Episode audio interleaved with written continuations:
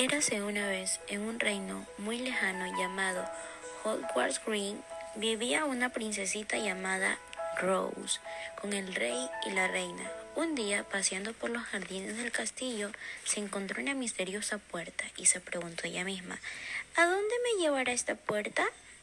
Rose abrió la puerta y no podía creer lo que había encontrado. Era un mundo lleno de hadas de las cuatro estaciones. Había las flores más hermosas que haya visto. Rose se hizo amiga de todas las hadas que vivían en aquel bosque encantado y así cada vez que podía las iba a visitar.